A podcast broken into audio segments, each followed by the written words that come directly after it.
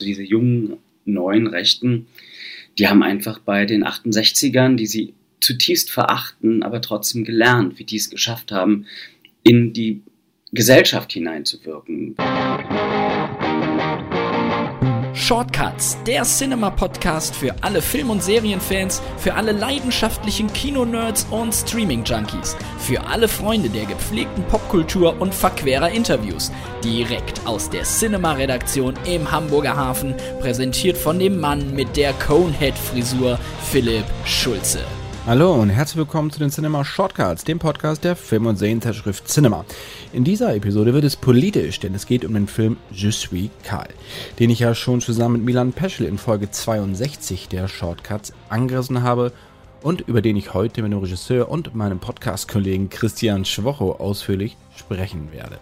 In Je suis Karl geht es um die Gefahr der neuen Rechten, die ihre Gesinnung nicht mehr mit Springerstiefeln und Nazi-Tätowierungen nach außen tragen, sondern sie als Lifestyle tarnen. Eine gefährliche Entwicklung und Strömung, über die ich in der nächsten Stunde ausführlich mit Christian sprechen werde.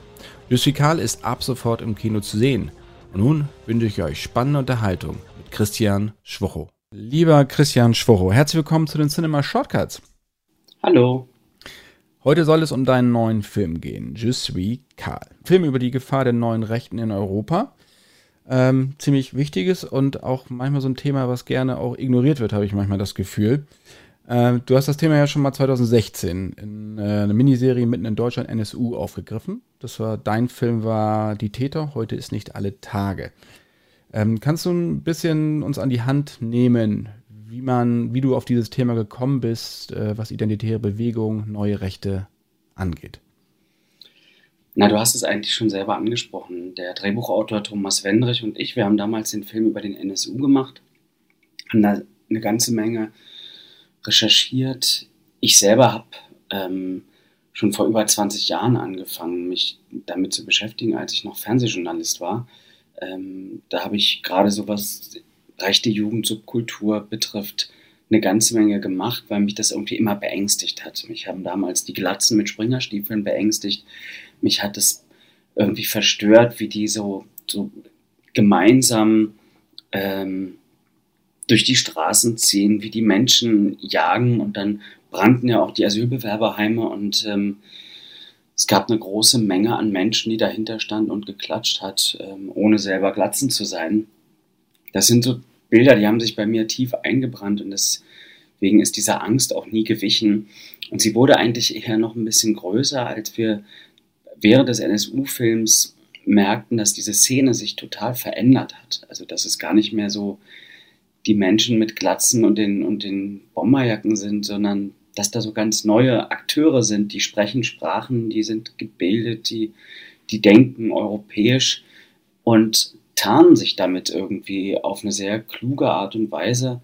Äh, aber die Ansichten, die, für die sie stehen und die sie, die sie propagieren, die sind die gleichen. Das sind die, das sind die gleichen Vorstellungen, die gleichen ähm, Ressentiments gegenüber Andersdenkenden, gegenüber Migranten und Migrantinnen. Und da haben wir das Gefühl gehabt, wir können jetzt nicht nur diesen einen Film, der ja auch ein historischer Film ist, über den NSU machen, sondern wir müssen in die Zukunft gucken, wie sich da was verändert und was das mit einer Gesellschaft machen kann.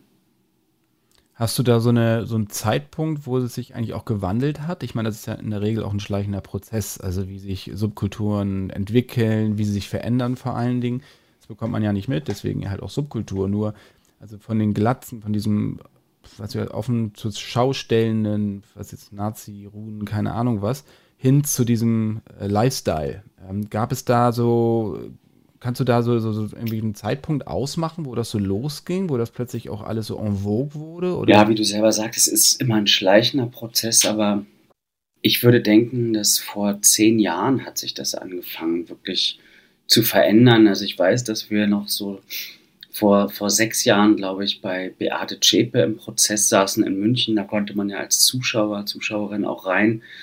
Und da waren so Leute, die offensichtlich ihre Anhänger waren, die sahen überhaupt nicht aus wie klassische Neonazis. Also da war das schon so, dass man das Gefühl hatte, die könnten jetzt auch bei den Linken sein, die könnten auch bei der Antifa mitmachen. Ähm, also rein äußerlich hat sich das, glaube ich, ja, bestimmt so vor zehn Jahren, vielleicht auch ein bisschen länger her, aber so vor zehn Jahren, glaube ich, ging das los, dass ähm, gerade bei, bei Demos Leute nicht mehr, nicht mehr Glatzen trugen und äh, genauso wie schwarzer Block der Linken aussehen konnten. Aber dieses, dieses Ultramoderne, wo auch mit Popmusik, wo mit, ähm, mit Hip-Hop-Musik, wo mit, mit so einem, mit so einem jungen Lebensgefühl, was sich eben nicht mehr ähm, ja, nach rechts erstmal nach außen präsentiert, sondern bunt, sogar divers und ähm, scheinbar weltoffen das ist sicherlich so eine Entwicklung, die es erst so seit fünf, sechs, sieben Jahren gibt. Ähm, und zwar auch überall in Europa. Du hattest auch im Interview mit meinem Kollegen gesagt, von wegen, ähm, also die Hauptfigur des Karl, gespielt von Janis Niewöhner, hat so ein bisschen was von Greta Thunberg in mhm. rechts. Also, dass das auch so ein bisschen in deinem Kopf äh, ja quasi ja immer verankert war. Oder dass es auch so eine Initialzündung war, zu sagen, okay, was ist denn, wenn das plötzlich sich pervertiert? Genau, also Kannst du das ein bisschen ausführen? Ja, bisher ist es ja so, dass die, dass die Rechten mh, mm, ja ganz oft dann doch Leute, die bildungsfern waren ähm, und da gab es jetzt keine großen charismatischen Führungspersönlichkeiten und ich habe aber den Eindruck, dass es in Deutschland ebenso wie in anderen Ländern eine Sehnsucht danach gibt, dass irgendjemand vorne steht, zu dem man aufschaut und äh, ich glaube, Fridays for Future wäre ohne Greta Thunberg und ihre sehr spezielle Art und ihre Leidenschaft und auch ihre Art und Weise, Menschen anzuzünden, im positiven Sinne nicht möglich gewesen. Und ich habe festgestellt, wie viele Menschen sich die Biografie von Barack Obama gekauft haben, als sie rauskam, um sich damit zu beschäftigen. Es gibt schon eine Sehnsucht nach solchen Figuren. Und wenn die Rechten es irgendwann schaffen, solche Leute an ihre Spitze zu setzen, ähm, dann wird mir Himmelangst, ehrlich gesagt, weil ich nicht genau weiß, wenn jetzt wirklich so ein Karl, so ein gut aussehender, charismatischer Typ ähm, durch die Landen zieht und für seine Idee brennt, wie viele sich da anschließen würden oder inwieweit man dem widerstehen kann. Und äh, das hat uns so beschäftigt und deswegen haben wir diese Karl-Figur auch so auf die Spitze getrieben. Ich habe mal vor ein paar Jahren gab es beim bei der Jugendorganisation des französischen Front National einen jungen Mann, der an der Spitze stand, der sah aus wie ein Model. Der war Gott sei Dank nicht der allerbeste Redner, aber ich, ich, ich beschäftige mich einfach so mit der Frage, wie, wie sicher können wir sein, dass wir oder auch so eine junge Generation, die jetzt in die Schulen geht, ähm, nicht sehr empfänglich wäre für solche Vorbilder. Also natürlich gibt es noch diese sehr lauten. Ne? Also man muss sagen, die rechte Szene, auch die Parteien, das ist immer noch sehr männlich geprägt, auch in der AfD.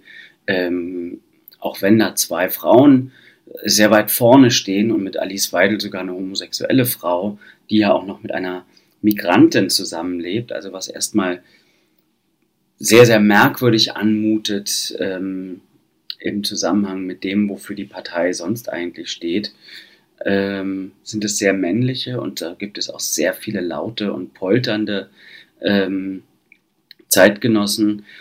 Aber ich glaube, es ist eine, eine, Frage der Zeit, bis auch die sich erneuern. Und ähm, Jörg Meuthen, der Vorsitzende zum Beispiel, der ist ja eher für das Bürgerliche und eben versucht gegen das Laute zu sein. Trotzdem ist das, was er sagt, ja teilweise nicht weniger radikal. Ähm, und ich glaube, das ist etwas, wo wir sehr, sehr aufpassen müssen, dass wir uns nicht daran gewöhnen und auch nicht uns daran gewöhnen sollten, sie wirklich irgendwann gemäßigter daherkommen und ähm, stillere Töne anstimmen, wenn sie nicht das, wofür sie stehen, gründlich ähm, auf den Prüfstand stellen. Weil anzubieten politisch haben sie im Prinzip nichts. Und äh, was sie, womit sie ja Stimmung kreieren, ähm, sind eben diese Dinge wie mehr deutsche Gedichte und überhaupt ähm, niemanden mehr reinlassen und möglichst sehr, sehr viele noch ausweisen. Und ähm, ja, mir macht es einfach, mich, mich, mich treibt es einfach um, dass die Rechten immer unterschätzt wurden und immer unterschätzt werden. Äh, man das Gefühl hat, so wie sie sind, so kann man sie irgendwie in Schach halten. Aber die Geschichte hat gezeigt, dass sie sich eben immer weiterentwickeln, dass sie sich sehr genau mit ihren eigenen Fehlern auch beschäftigen und sehr versuchen zu kopieren, was andere erfolgreich gemacht haben. Also diese jungen, neuen Rechten, die haben einfach bei den 68ern, die sie zutiefst verachten, aber trotzdem gelernt, wie die es geschafft haben, in die Gesellschaft hineinzuwirken, dass sie überall sitzen, in Ministerien, in Behörden. Ähm, sie haben sich angeguckt, die, die modernen, wie Protestform erfolgreich funktioniert, sodass es medial ähm, weltweit Gehör findet. Deswegen die Aktionen zum Beispiel von einer identitären Bewegung sind sehr ähnlich wie die ähm, Aktionsform von Greenpeace oder Amnesty International und ähm, eben bloß umgedeutet. Und das passiert immer wieder, immer wieder, dass sie bestimmte Dinge umdeuten, neu aufladen. Deswegen auch der Titel Je suis Karl. Ne, das ist ja angelehnt an, an Je suis Charlie. Und ähm, da, davon erzählt der Film ganz viel, wie, wie Zeichen und Codes gekapert und umgedeutet werden. Wir haben gesagt, rechte Parolen sind heute mehr oder weniger zum Mainstream geworden, weil sie anders verpackt werden. Was hast du so denn aus der jüngsten Zeit, wo du sagst, das sind Parolen, die heute plötzlich überhaupt gar keinen mehr schocken, aber vor zehn Jahren wären sie alle auf die Barrikaden gegangen, weil es sich so eingeschlichen hat, dass das normal ist. Genau, Stichwort normal. Ne? Die AfD wirbt ja jetzt auch zur Bundeswahl mit Deutschland aber normal. Also sie definieren gerade den Begriff normal neu oder das ist das, was sie versuchen. Ähm, also etwas, was mir doch sehr tief hineingefahren ist, dass vor ich glaube, erst einer Woche oder vor zwei Wochen der österreichische, österreichische Bundeskanzler Kurz interviewt wurde in der Bildzeitung. Der kriegt dort sehr viel Raum. Und in Anbetracht der ähm, schrecklichen Geschehnisse in Afghanistan hat er gesagt, wir lassen trotz dem, was dort passiert, niemanden zu uns rein und mehr noch, wir schieben weiterhin ab. Und dass, wenn sowas gesagt wird, kein Aufschrei passiert und ähm, nicht darüber gesprochen wird, was dort für eine menschliche Tragödie sich gerade abspielt, wenn nicht darüber gesprochen wird, dass unser erster Impuls doch sein müsste, ist zu helfen und zu schauen, a, dieses Elend, was dort gerade passiert, da tragen wir eine Mitschuld dran, und zwar eine ziemlich große. Ähm, was können wir tun, um nicht nur die, die für die Bundeswehr und die anderen ähm, Kräfte, die dort im Einsatz waren, gearbeitet haben, sondern wie kann man überhaupt dafür sorgen, dass dort etwas passiert. Und das habe ich nirgendwo richtig gehört. Also das sind Randstimmen und sowas bleibt mittlerweile komplett unwidersprochen. Und dass da nicht ein Aufschrei wirklich durch ganz Europa geht, wenn ein, wenn ein Regierungschef das so frei sagt und auch mit voller Überzeugung, das hätte ich nicht für möglich gehalten, dass wir die Empathie immer nur so kurzzeitig irgendwie haben, solange irgendwie die, die Bilder schrecklich sind, ja. Klar, in dem Moment, wo wir sehen, da fallen Menschen von Flugzeugen runter und verlieren ihr Leben, da sind wir betroffen. Aber ich habe das Gefühl, es ist jetzt eine Woche später, es gibt Bilder von den Taliban ähm, und es gibt, es gibt Bilder davon, wie jetzt äh, die ersten Regierungschefs mit den Taliban sprechen, das Elend der Leute ist kein Thema mehr, habe ich das Gefühl. Es wird völlig, ähm, ähm, wir, wir, wir leben weiter und wir lassen die Afghanen in Afghanistan. Ich habe das Gefühl, dass die ganze ähm, Rhetorik auch in Deutschland in den letzten Wochen, ne, wenn man so abends die Talkshows angeguckt hat, die Reaktion auf, auf die Tragödie in Afghanistan war schon grundsätzlich so, bitte liebes Wahlvolk, habt keine Angst, da kommen jetzt nicht tausende Leute in unser Land.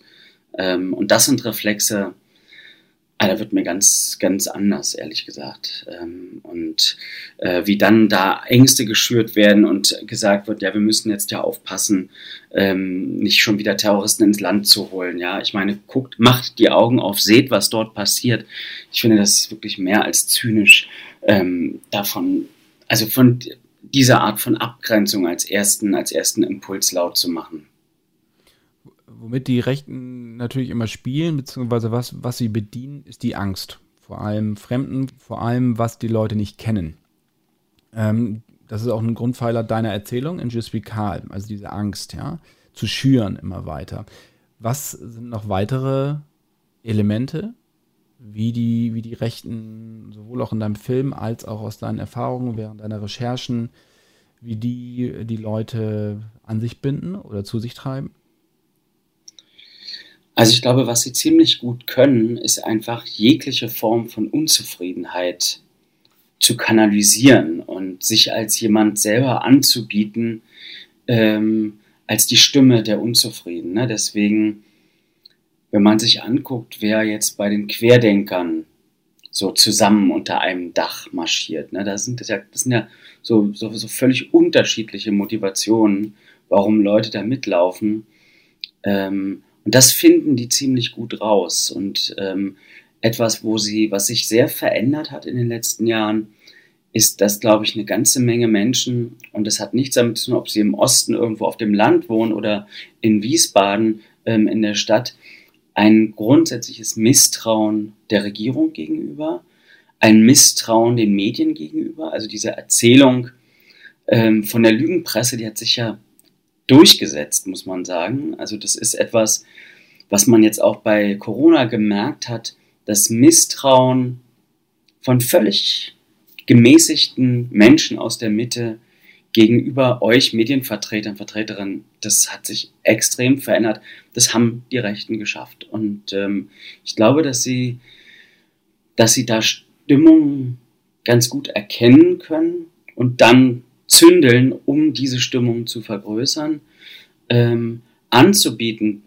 Konstruktiv haben sie ja nichts, außer ähm, das gemeinsame Dagegensein. Und das reicht ja schon ganz oft aus, um eine Gruppe zusammenzubringen, ähm, um einfach den Menschen das Gefühl zu geben, wir sind eure Stimme. Entschuldigung, wir sind eure Stimme, die anderen sind es nicht. Das ist, glaube ich, eigentlich das, das einzige wirkliche Erfolgsrezept, was sie haben, diese Unzufriedenheiten zu erkennen, zu vergrößern und dann die Leute einzusammeln. Du hattest auch gesagt am Anfang, dass du ja auch von Haus aus bist du Journalist. Wenn du an einen so einen Film rangehst wie Jules Karl, ist es da schwer, den Journalist vom Filmemacher zu trennen? Geht das ineinander über?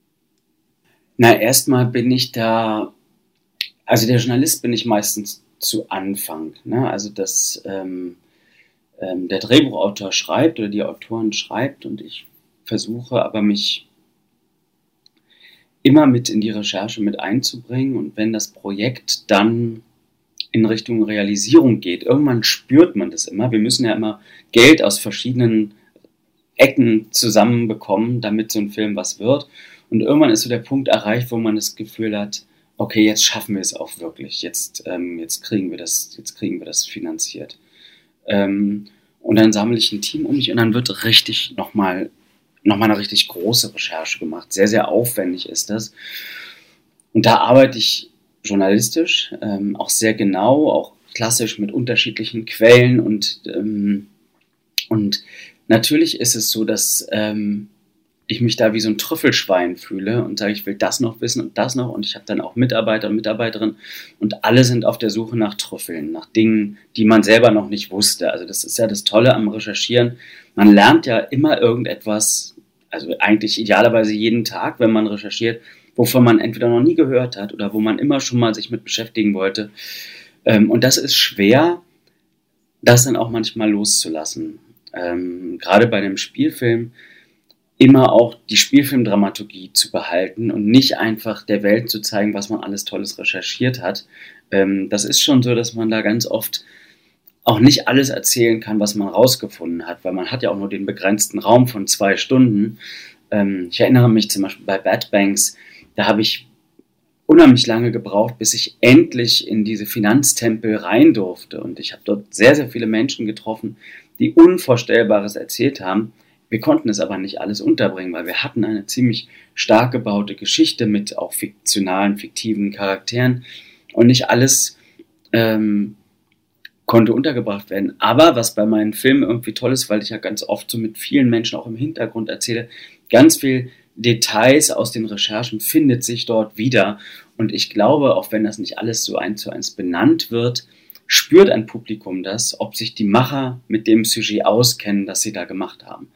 Und ähm, ich hoffe, dass das uns bei Jusvikal gelungen ist. Wir haben jetzt doch tolle Veranstaltungen auch mit Experten und Expertinnen zusammen auf Podien, die sich ausschließlich mit den neuen Rechten befassen und die, die attestieren uns doch immer sehr deutlich, dass wir, dass wir gut gearbeitet haben und äh, uns einfach sehr intensiv beschäftigt haben mit dieser Szene und wie sie wirkt.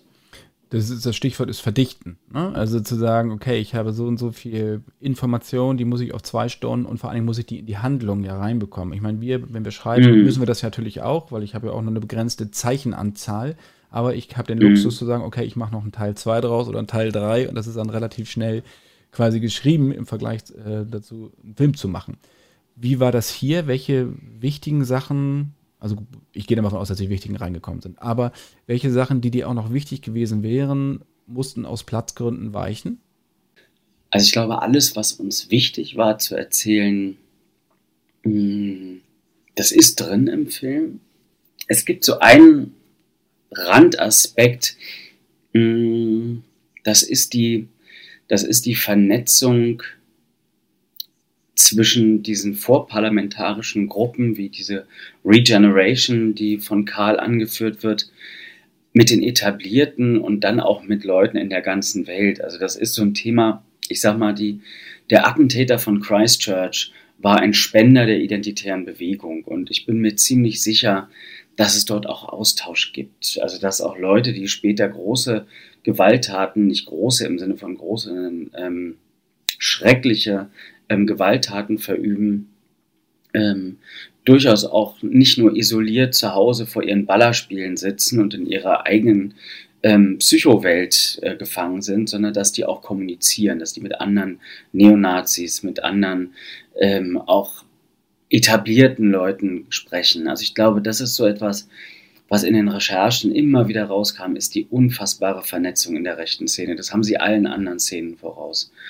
Und das wäre natürlich etwas gewesen, was ich gerne noch anders gezeigt hätte. Es gibt es natürlich in dem Film, ne, die Freundschaft zwischen Karl und der Politikerin Odile Duval, die offensichtlich einer Partei vorsteht.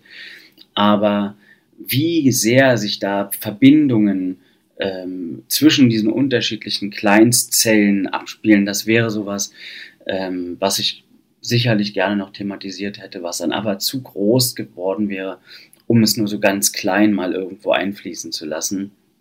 Aber diese Netzwerke und auch an ja auch unter, unter den äh, rechtspopulistischen Parteien und dann aber auch die, die, die vorgelagerten Organisationen, das ist schon extrem faszinierend und auch bedrohlich und ich hätte das sicherlich irgendwie noch zum Thema machen können. Du hast, wir hatten ja anfangs besprochen, dass du über NSU recherchiert hast, sehr viel. Wenn man einen Film über die rechte Szene macht, ähm, worauf muss man achten, damit man auch die Infos bekommt, die man braucht? Naja, also zum einen gibt es in Deutschland doch einige Journalisten, Journalistinnen, die sich sehr leidenschaftlich mit der neuen Rechten befassen, die auch alle Akteure kennen, die auch letztlich zugelassen werden bei Veranstaltungen. Und mit denen haben wir gesprochen, mit, mit vielen von denen. Ähm, ich glaube, man muss immer sehr genau aufpassen, wenn man, wie wir, stundenlang sich das Material der Rechten selbst reinzieht, also deren Podcasts, deren YouTube-Formate, deren Interviews, ähm, um nicht selber auch so ein bisschen gebrainwashed zu werden, weil vieles, muss man ganz ehrlich sagen, kommt auch irgendwie schlüssig daher oder es, es, es, es zieht einen irgendwie auch rein, weil es auch teilweise technisch gut gemacht ist und man das Gefühl hat, okay, es ist nicht meine politische Haltung, aber irgendwie, irgendwie ähm, ist es jetzt auch nicht so, dass es mich die ganze Zeit nur abstößt und ich es nach drei Minuten ausmachen will. Also ich glaube, diese Distanz immer zu wahren und genau zu, zu schauen, warum funktioniert was wie und wo wird gelogen, wo wird, ähm, werden einfach falsche Dinge in die Welt gesetzt. Ähm, ich glaube, das ist einfach so unsere Hauptaufgabe gewesen. Ich will nicht sagen, dass ich irgendeinem Rechten auf den Leim gehen würde, aber ähm, klar ist es, wenn man die ganze Zeit aus ihrer Perspektive erzählt, ähm, werden einem bestimmte Akteure, wenn man ihre Formate anhört und anschaut, irgendwann auch fast wie Vertraute. Und da muss man einfach sehr, sehr aufpassen und wachsam ähm, wie man auch mit dieser Rhetorik dann in einem Film irgendwie umgeht. Ne? Weil wir wollen ja nicht, dass irgendjemand den Film sieht und danach denkt, oh wow, das sind aber tolle Leute, ähm, den schließen wir uns jetzt mal an. Also ich glaube wirklich nicht, dass der Film die Gefahr in sich birgt, aber wie man sie zeigt und wie man sie nicht zeigt, das ist alles sehr, sehr ausführlich bei uns diskutiert worden, weil wir uns auch unserer Verantwortung, auch gerade jungen Leuten, die den Film ja unbedingt sehen sollen, auch bewusst sind. Also, dass du auch so eine Art äh, pädagogische, pädagogischen Anspruch auch hast? Ja, ich mag das Wort pädagogisch im Zusammenhang mit Filmen nicht. Also ich glaube nicht, dass Menschen ins Kino gehen, um erzogen oder belehrt zu werden. Also natürlich wollte ich in erster Linie auch einen spannenden, mitreißenden Film machen. Es ist ja ein Thriller geworden, ähm, der auch was Atemloses hat und hoffentlich die Leute erstmal als Film in seinen Band zieht. Aber natürlich ist es so, dass ich mir wünschen würde, dass der Film Fragen aufmacht und man sich als Zuschauer, ob jung oder nicht jung, natürlich danach irgendwie anders beschäftigt und auch sich vielleicht mit, mit, mit, mit Rechtsextremismus beschäftigt, aber in erster Linie mit sich selbst. Und die Frage, ähm, wie gefestigt bin ich, würde ich einem Karl folgen oder nicht, die finde ich dabei so eine ganz ganz wichtig und das würde ich mir natürlich wünschen, wenn man das auch gerade auf den Schulhöfen, nachdem man den Film gesehen hat, miteinander diskutiert.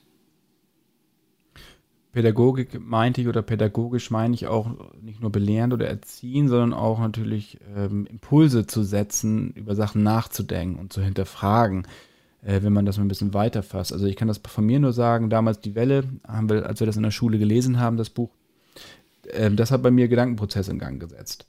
Hast du manchmal das Gefühl, ähm, du hast ja auch selber Kinder, dass das Thema politischer Extremismus in den Schulen zu wenig behandelt wird? Das Gefühl habe ich sehr wohl und ähm, ich glaube, da muss ganz viel passieren. Ich bin aber sehr hoffnungsvoll. Wir haben jetzt jeden Tag, wir machen gerade so eine Tour durch Deutschland mit dem Film und haben abends immer mindestens zwei Screenings und vormittags gehen wir zu Schulklassen beziehungsweise die Schulklassen kommen in die Kinos und ähm, Thomas Wendrich, der Drehbuchautor und ich, wir sprechen mit denen. Das sind ganz tolle Gespräche. Also direkt nach unserem Interview gehe ich jetzt auch in Hamburg mit Schulklassen reden. Und bisher war das immer sehr spannend, welche Medienkompetenz die Schüler und Schülerinnen haben und wie sie auch miteinander über die Figur Karl diskutieren, wie sie über Maxi diskutieren. Lieben die sich? Ist, kann, kann ein Nazi, der Schreckliches tut, kann der Liebe empfinden? Kann der Liebe geben? Das sind so ganz tolle Fragen, die dort aufkommen und wirklich spannende Diskussionen. Ähm, gleichzeitig versuche ich, wenn es die Zeit erlaubt, immer danach mit den Lehrern und Lehrerinnen zu reden. Und es kommen auch Lehrer in unsere Abendvorstellung. Und ähm, die sind erstmal sehr, sehr dankbar darüber, dass es so einen Film gibt.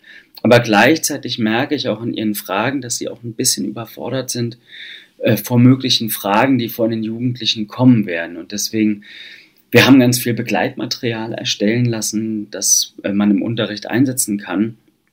Ich glaube, ähm, es ist ganz wichtig, dass Lehrer und Lehrerinnen, die ja zum Teil ultra jung sind, wenn sie in den Beruf kommen, ja, die sind ja teilweise noch deutlich unter 30, ähm, und wenn da irgendwie das, ja, so ein Bewusstsein entsteht, sich wirklich politisch auseinandersetzt, auseinandersetzt mit der Welt ähm, und auch schwierige Themen, die sehr komplex sind, wie eben Rechtspopulismus, in den Unterricht zu tragen und auch das auszuhalten, dass von zu Hause natürlich die Kinder und Jugendlichen verschiedenste Meinungen mitbringen und dann ungefiltert in den Unterricht werfen. Das ist, glaube ich, ganz schön schwer, das zu moderieren.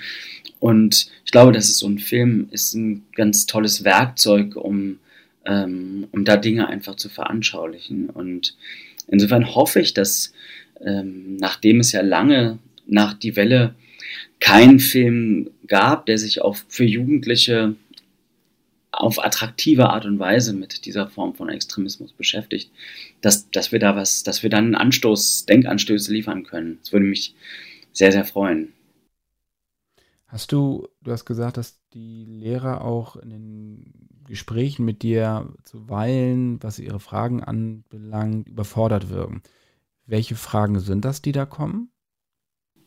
Ich muss jetzt so ein bisschen aufpassen, dass ich den Film nicht spoilere, wenn ich über die Fragen spreche, die die Leute stellen, nachdem sie den Film gesehen haben. Ähm, ich sag mal so, dieser Film hat eine ziemliche Zuspitzung am Ende, in der zweiten Hälfte. Da gerät unsere Gesellschaft ziemlich außer Kontrolle. Denn ein großer Traum der Rechten ist die Destabilisierung, um eine rechte Revolution herbeizuführen, wo sie tatsächlich von der Machtübernahme träumen. Ähm, das geht sehr weit in unserem Film. Das ist sehr, sehr, ja, ein großer, mitreißender Strudel, den wir da erzählen, der, der aber alles andere als angenehm ist.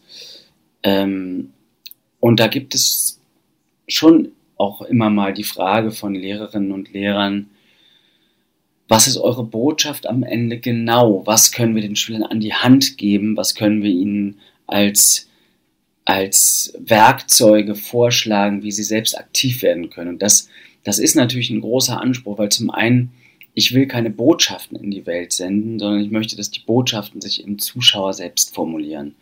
Ähm, und da müssen wir die Lehrer immer so ein bisschen beruhigen und sagen, ein Film kann ja jetzt nicht die Anleitung zum Handeln geben oder die Antwort auf bestimmte Probleme geben, sondern wir können was anregen. Und ich glaube, wir, wir, wir versenden natürlich Botschaften.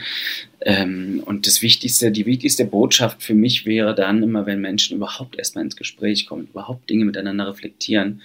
Ähm, es gibt aber bei Filmen oftmals so die, den Anspruch, ein Film muss irgendwie Dinge allumfassend erklären und zu Ende, zu Ende formulieren, was in meinen Augen nicht die spannendsten Filme sind, wenn sie das tun. Ähm, natürlich gibt es bei manchen Lehrern und Lehrerinnen auch die Frage, das ist gar keine Kritik, sondern eher die Frage, kann dieser Film manche Schüler oder Schülerinnen, die wenig gefestigt sind, auch irgendwie anstiften, selbst mal bei so einer Gruppe vorbeizuschauen ähm, und da muss ich die, das ist jetzt auch noch nicht oft gekommen, die Frage, aber sie kam eben.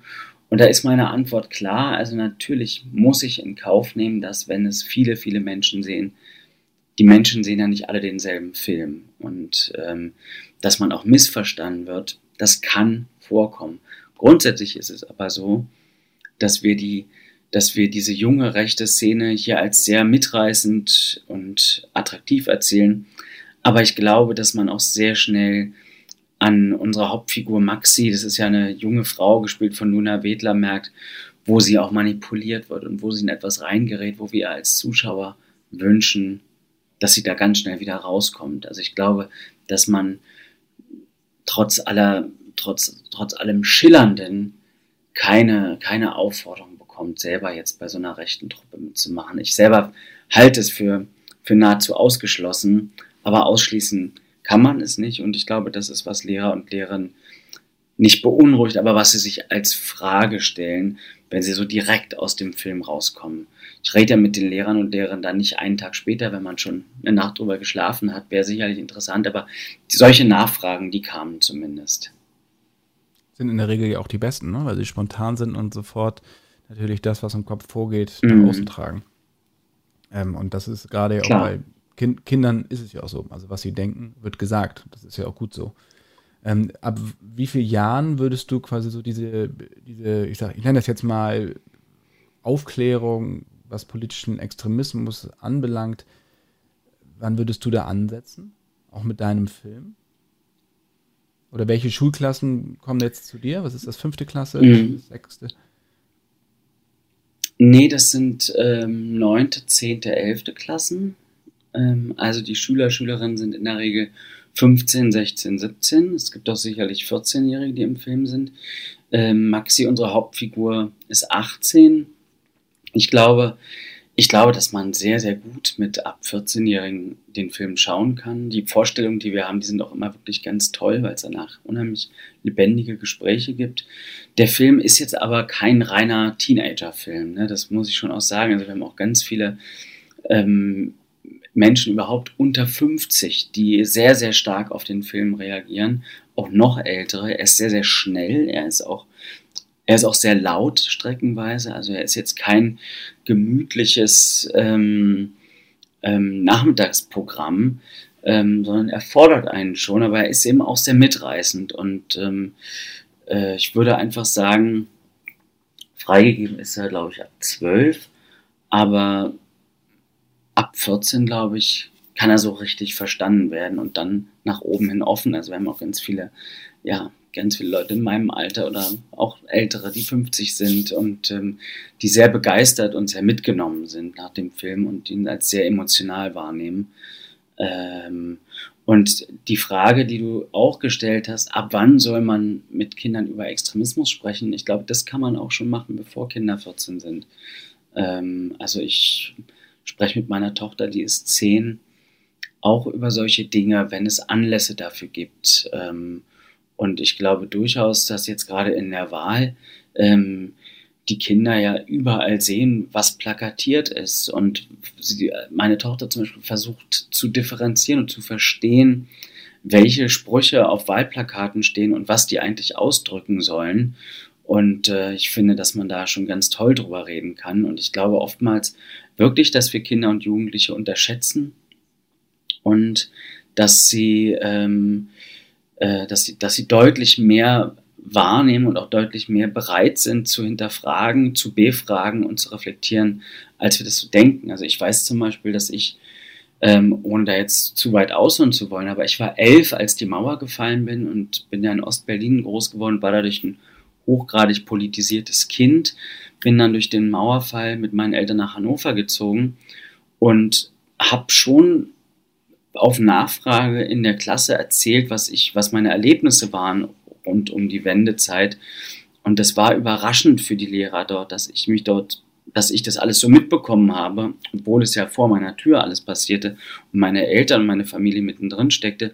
Als dann aber wenige Monate später der erste Golfkrieg ausbrach und ich selber irgendwie einen Laken von zu Hause mitgebracht habe und gesagt, ich möchte gerne ein Kein Blut für Öl transparent malen, was aus dem Klassenzimmer gehängt wird. Da wurden meine Eltern zur Schulleitung zitiert, weil sie den Eindruck hatten, in dem Alter dürfen sich Kinder nicht mit Politik beschäftigen und sie fanden es unfassbar unkindlich, dass ich mich A damit beschäftige, dass ich B auch noch ein Transparent male, was ich dann aus der Schule, aus dem Fenster hängen will und dass ich D andere Kinder, Elfjährige anstifte, darüber überhaupt zu reden. Ähm, und ich glaube, das hat sich verändert. Das lag vielleicht auch an dieser einen Schule, wo ich damals war, ähm, aber ich hatte das Gefühl, dass so ein Interesse für politische Themen in diesem Alter damals null vorhanden war. Ähm, und ich, mein Eindruck ist, dass das heute bei den Kindern mit 10, 11 zum Teil wirklich anders ist. Und das finde ich was ganz Tolles. Und ähm, da können wir sicherlich zum großen, also auch, auch einem Menschen wie Greta Thunberg sehr dankbar sein, dass sie das geschafft hat, ähm, dass sich eben so, so kleine schon ähm, für politische Fragestellungen interessieren. Das macht auf jeden Fall Mut. Ähm, das bleibt nur dann zu hoffen, dass diese, diese Motivation aufzustehen, wenn einem etwas nicht passt, dass die auch erhalten bleibt, dann äh, durch die Pubertät hinweg und nicht unterdrückt wird. Durch Lehrer, Eltern, wie auch immer. Das sehe ich genauso. Ich, aber, aber ich muss sagen, ich, ich habe das Gefühl, ich habe das Gefühl, es gibt, es gibt sehr viel häufiger Nachrichten wirklich von jungen Aktivisten und Aktivistinnen, ähm, natürlich wird es sehr, sehr viele geben, die da mal so einen Einstiegsimpuls verspüren, der dann irgendwie unterdrückt wird und andere Sachen werden wichtiger. Aber ich habe das Gefühl, äh, es gibt doch sehr, sehr viel Aktivismus und sehr viel mehr Auseinandersetzung oder den Willen, sich mit der Welt, in der wir leben, auseinanderzusetzen, äh, als bei, bei früheren Generationen. Und das ist erstmal was, ja, was, was mich auch, was mir auch Hoffnung gibt.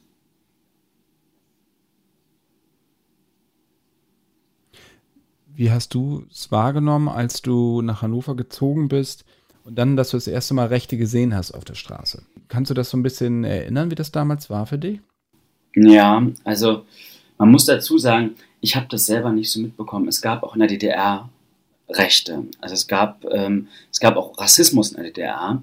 Ähm, und das ist etwas, was ich als Kind aber nicht wirklich wahrgenommen habe, Außer, dass mir aufgefallen ist, muss ich ganz ehrlich sagen, dass meine Oma unheimlich oft so gegen gegen Polen gehetzt hat. Polen ist ja irgendwie nicht weit von Ostberlin und da, also da, so, so Alltagsrassismus in der DDR habe ich eigentlich nur bei, bei den Großeltern mitbekommen.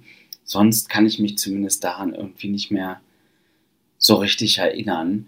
Und als dann die Mauer fiel, wir wegzogen in Hannover, habe ich auch keine Erfahrung mit Glatzen gemacht, sondern immer dann, wenn wir wieder zu Besuch in Ostberlin waren. Und ähm, da waren die plötzlich sehr sichtbar. Und dann weiß ich auch, gab es ja sehr schnell unheimlich viele auch so Fernsehreportagen, ich glaube schon von Spiegel TV und so, die sich mit diesen neuen, mit dieser neuen rechten Macht im Land auseinandergesetzt haben. Und dann gab es einfach diese Übergriffe, ne?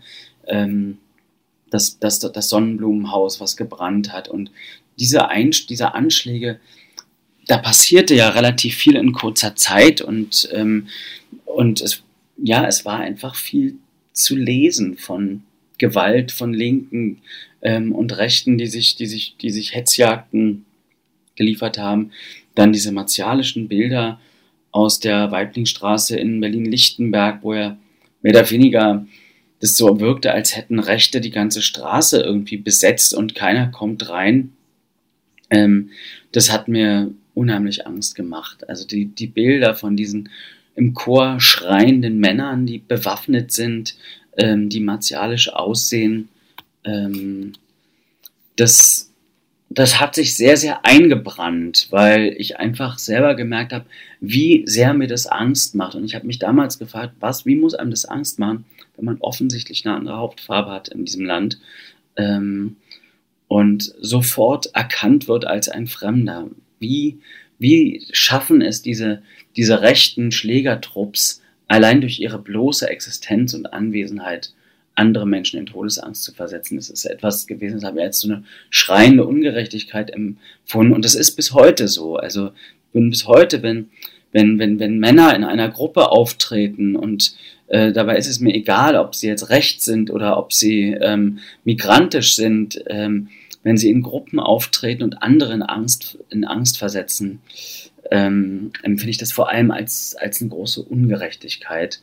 Ähm, und wenn sie sich dann, wie die, wie die neuen Rechten, aber dann noch tarnen und eigentlich so unter der, dem Look des Mainstreams ähm, verbergen und eigentlich sich wahrscheinlich auch als gewaltfrei gerieren, aber trotzdem Gewalt passiert. Also das ist was auf jeden Fall, wo ich immer denke, der erste Impuls des Menschen, um sich zu schützen, ist wegzugucken. Und ähm, genau das ist aber das, was wir nicht machen sollten und dürfen.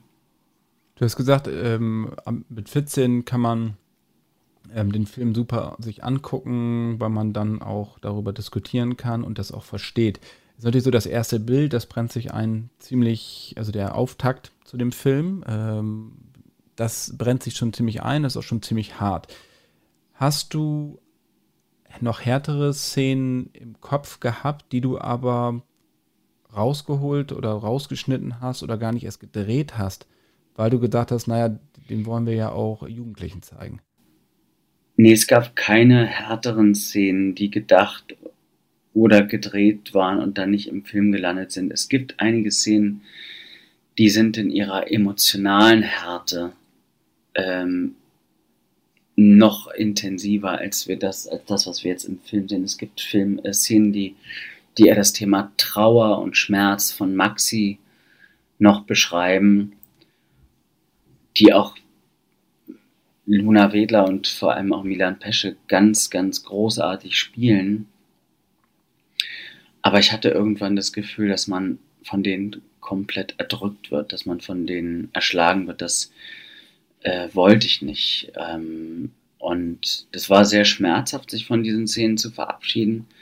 Aber ich hatte das Gefühl, der Film ist eh schon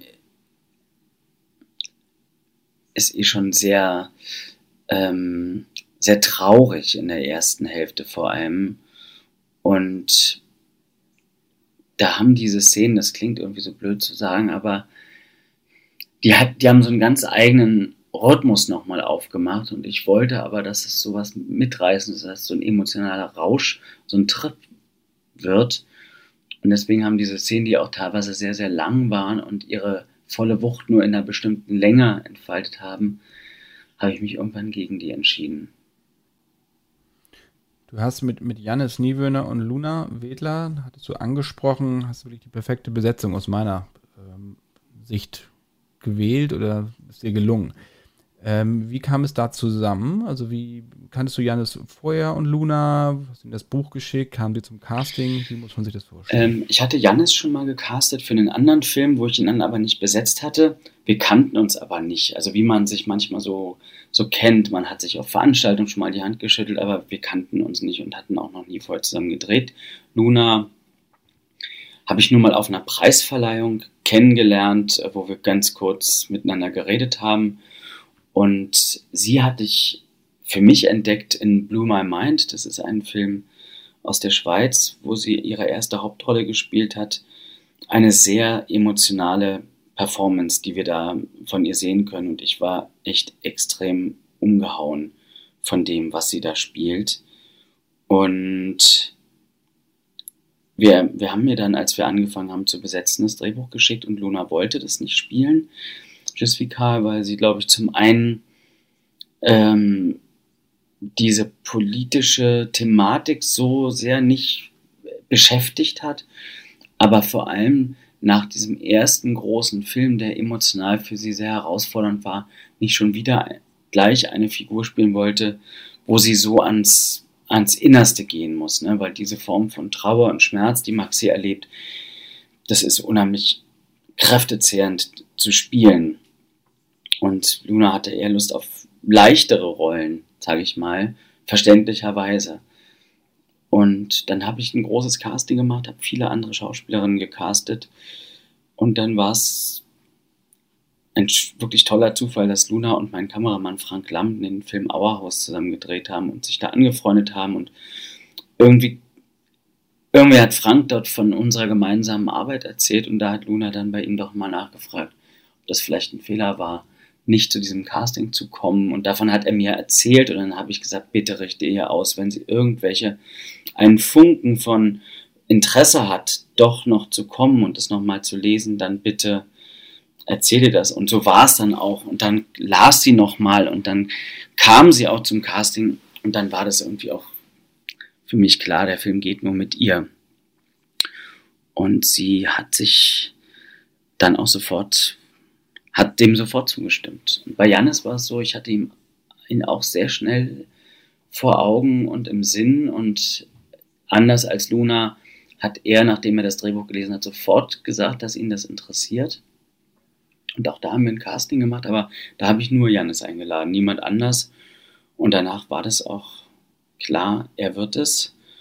Und ähm, genau, es war von Anfang an irgendwie eine, eine, ganz tolle Reise mit den beiden. Die haben auch sehr aufeinander aufgepasst beim, beim Drehen und äh, es war wirklich schön zu sehen. Waren diese Figuren in deinem Buch oder ja, in dem Drehbuch waren die schon fertig oder haben die sich noch weiterentwickelt? Es gibt ja Regisseure, die quasi mhm. strikt nach ihrem Drehbuch gehen und Leute, die Improvisationen zulassen. Zu welcher Kategorie gehörst du? Ich gehöre dazu, zu denen, die gerne immer noch weiter probieren und, und auch mit den Schauspielern, Schauspielerinnen Sachen ausprobieren. Wir haben mehrere Monate vor Drehbeginn haben wir eine Woche geprobt zu dritt und sehr viel improvisiert. Und ich habe das teilweise auch aufgenommen und habe das Thomas, dem Drehbuchautor, geschickt, der das dann auch zum Teil übernommen hat. Also wir haben, wir haben da viel zusammen entwickelt und was ähnliches habe ich dann mit Milan und, und Luna gemacht und mit Milan und Assis, der den Yusuf spielt. Das waren so Einzelproben, wo wir improvisiert haben, wo wir uns auch unterhalten haben vor allem und so jeder irgendwie seine, seine Erfahrung mitgebracht hat und ähm, daraus sind dann die fertigen Figuren geworden. Christian, vielen, vielen Dank. Danke dir. Und äh, ich wünsche dir ganz viel Erfolg mit Just Vical, der jetzt im Kino ist. Danke dir, Christian. Vielen, vielen Dank. Tschüss.